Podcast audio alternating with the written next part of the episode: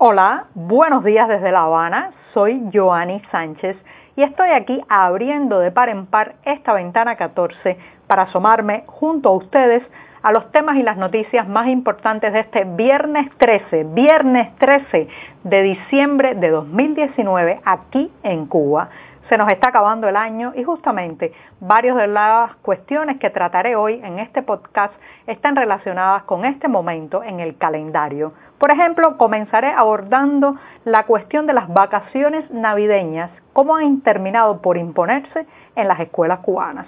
Por otro lado, una reflexión sobre tecnología, seguridad en Internet, cuando el guardián es también el vigilante. Y por último, el fin de año está poniendo a prueba los llamados precios topados en los mercados agropecuarios y ya les contaré por qué. Y bien, presentados ya los titulares, voy a pasar a revolver para tomarme el cafecito informativo. Ese que desde hace más de un año, de lunes a viernes, en la mañana, comparto junto a ustedes, recién colado, breve, bastante amargo, como saben que me gusta a mí, pero siempre, siempre necesario.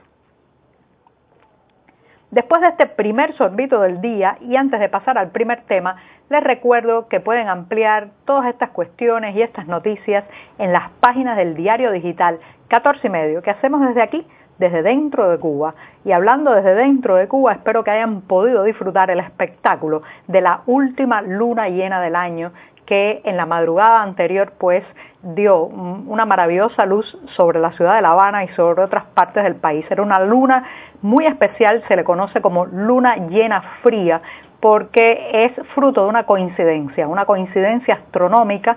que sucede cuando la Tierra se encuentra exactamente ubicada entre el Sol y la Luna. Y entonces este satélite natural recibe directamente la luz y tenemos, tenemos el espectáculo que hemos vivido esta madrugada, un espectáculo también de esperanza, de sueños, de expectativa. Vamos a ver, vamos a ver qué nos trae esta luna llena fría. Y hablando de eso, voy a saltar a las navidades. Eh, es interesante porque cuando yo digo la palabra Navidad parece que ya está incorporada a mi vocabulario y al de muchos cubanos, pero en realidad no es así. Eh, recuerden que yo formo parte de una generación, nací en 1975, una generación que se crió sin Navidades, sin Reyes Magos, sin todos esos festejos de fin de año vinculados a, pues, a todas unas celebraciones de corte religioso. Era un momento de profundo ateísmo, ateísmo obligatorio en Cuba, donde tener un cuadro del corazón de Jesús, del Sagrado Corazón de Jesús, una cruz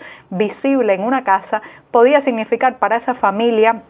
un castigo, una represalia de que sus hijos no pudieran estudiar en la universidad, de que ellos mismos no pudieran tener una plaza de trabajo con cierta responsabilidad administrativa, ser estigmatizados también socialmente en medio de esa Cuba eh, profundamente u obligatoriamente atea. Y claro está, pues las navidades estaban bastante satanizadas. Eh, se celebraba el 31 de diciembre, pero más bien porque al día primero de enero el oficialismo desplegaba toda una serie de actividades y eh, festejos por, eh, bueno, el primero de enero, el triunfo de la Revolución Cubana en 1959, pero las Navidades, ese 24 de diciembre, de eh, sentarse en la mesa con la familia, comer algo, hacer planes para, para el próximo año, eso estaba bastante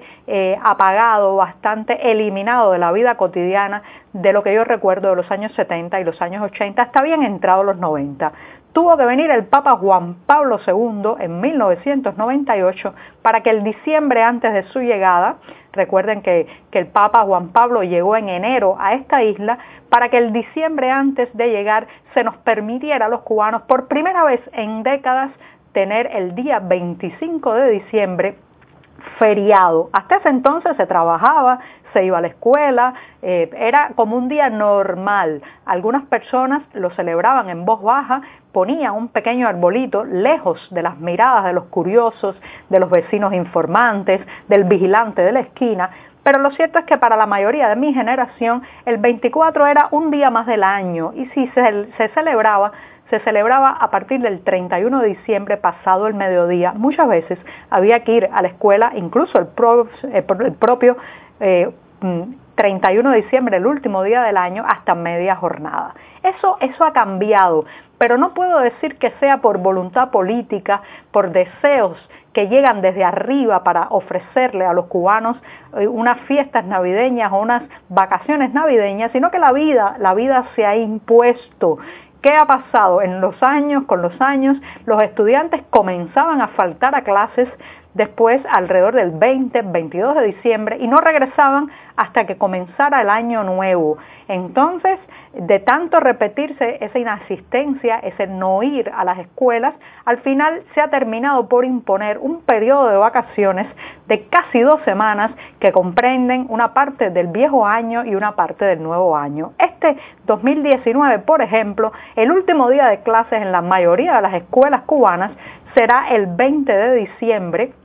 en que tampoco habrá mucha materia que impartir, porque ese día se celebrará por adelantado eh, la jornada o el Día del Maestro, que normalmente es en la fecha del 22, pero que este año se celebrará el día 20. Y a partir de ahí, los estudiantes, los alumnos, desaparecerán de las aulas y muy probablemente no regresen hasta después del 6 de enero, el Día de los Reyes Magos. ¿Significa esto que ha habido un cambio, una flexibilización desde arriba? No, reitero, la vida se impuso, la, la propia acción de la gente obligó, obligó a las autoridades a decir, bueno, eh, pues eh, entonces no habrá clases en esos días. Es interesante porque es como un terreno que se recupera, un terreno que se gana. También hemos vuelto a ver cómo la gente coloca árboles de Navidad, cómo celebra cada día más el 24 eh, de, diciembre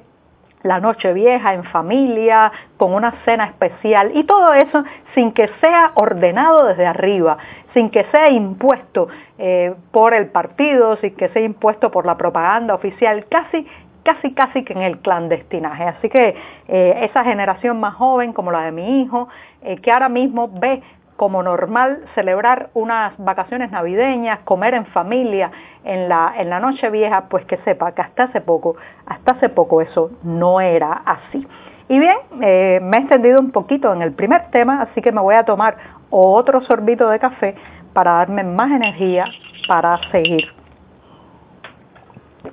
Porque la segunda cuestión de esta ventana 14 hoy es muy diferente, no tiene nada que ver con la Navidad, sino con la tecnología. Esta semana ha habido denuncias por parte de varios usuarios que utilizan la aplicación o la plataforma en zona. Esta es una aplicación, una plataforma tecnológica que ha habilitado el oficialismo cubano para realizar operaciones financieras y negocios digitales. Era como el primer paso a eso que ya en el resto del planeta pues lleva más de una década o casi dos décadas funcionando, que es poder pagar eh, online de manera digital algunos servicios básicos y también comprar algunos productos eh, sin necesidad de tomar el dinero físicamente e ir a un lugar de cuerpo presente a comprarlo o a pagar ese servicio. Entonces esta primera iniciativa oficial que se llama En Zona, pues esta semana ha tenido un problema que parece ser ha sido hackeada y eh, pues se han comprometido los datos, la información de cientos, quizás miles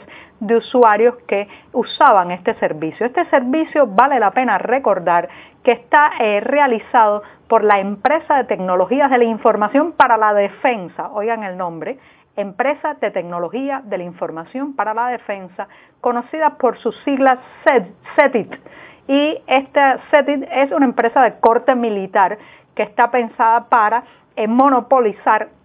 en una estructura bien eh, controlada eh, todo lo que es el, comercio electrónico cubano. Eh, lo cierto es que parece que no lo han hecho muy bien porque fueron hackeados eh, y con un sistema que se llama suplantación de identidad que ha consistido en engañar al usuario para que comparta sus contraseñas, su número de tarjeta, información confidencial, haciéndose pasar por una institución de confianza, o sea, por la página oficial de Enzona. Lamentablemente, algunos han caído en este truco, en esta trampa, y ahora, ahora pues los medios oficiales se quejan de que han sido atacados. El problema es que también, junto a la fragilidad de muchos de estos portales, algo que pasa en cualquier parte del mundo, pero aquí está pasando, eh, nos está pasando lo que le ocurría eh, al principio a muchas de estas plataformas, Bueno, porque somos nuevos, nuevos en esto del comercio electrónico, pero también hay que tener en cuenta que estas eh, aplicaciones oficiales están, están controladas, organizadas, eh, diseñadas por los mismos que nos vigilan. Es eh, el propio régimen que nos vigila, controla nuestras finanzas, nos puede llevar ante un tribunal bajo el nuevo decreto ley 389 que regula y acepta la vigilancia electrónica, es el que tiene la plataforma de comercio electrónico. Yo no sé, pero a mí esto me parece tan, tan contradictorio, tan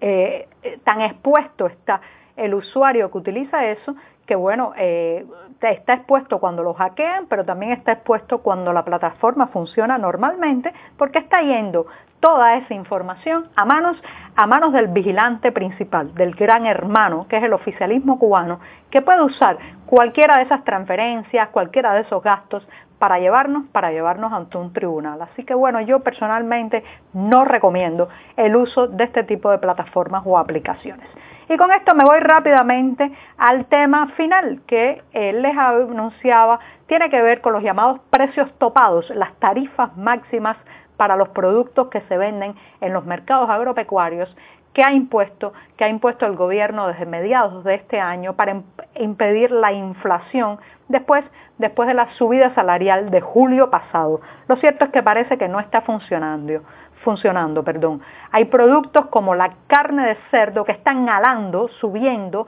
yéndose de los moldes de los precios topados y los estamos viendo en los mercados especialmente de La Habana y de las capitales de provincia. Ya la libra de carne de cerdo sin hueso está alcanzando los 45, 50 pesos cubanos, dos días de salario para un trabajador promedio. Eh, si los precios topados se mantienen y las penalizaciones a los comerciantes eh, se, se, quedan hasta fin de año, lo que va a pasar es lo que ocurre siempre. La carne de cerdo irá a parar al mercado negro y tendremos, tendremos que volverla a comprar en el clandestinaje. Y con esto, con esto me despido hasta el próximo lunes. Muchas gracias.